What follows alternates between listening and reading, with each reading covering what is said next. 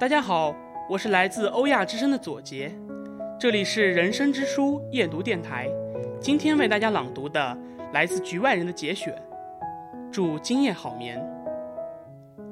如果让我住在一棵枯树干里，除了抬头看看天上的流云之外，无事可干。久而久之，我也会习惯的。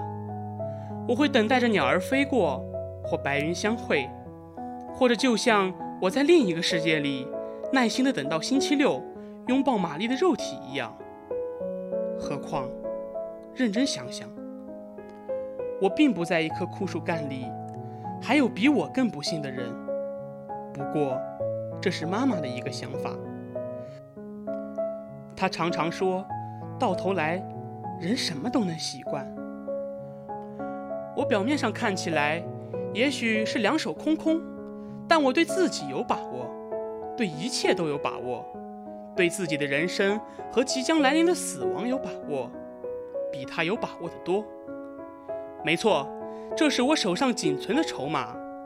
可是至少我掌握了此一事实，一如他掌握了我。我听见自己的心在跳，我不能想象。伴随着我这么多年的心跳声，有朝一日会停止。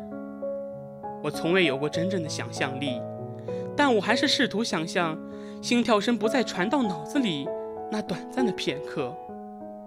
我最后对自己说：最合情合理，就是不再勉强自己。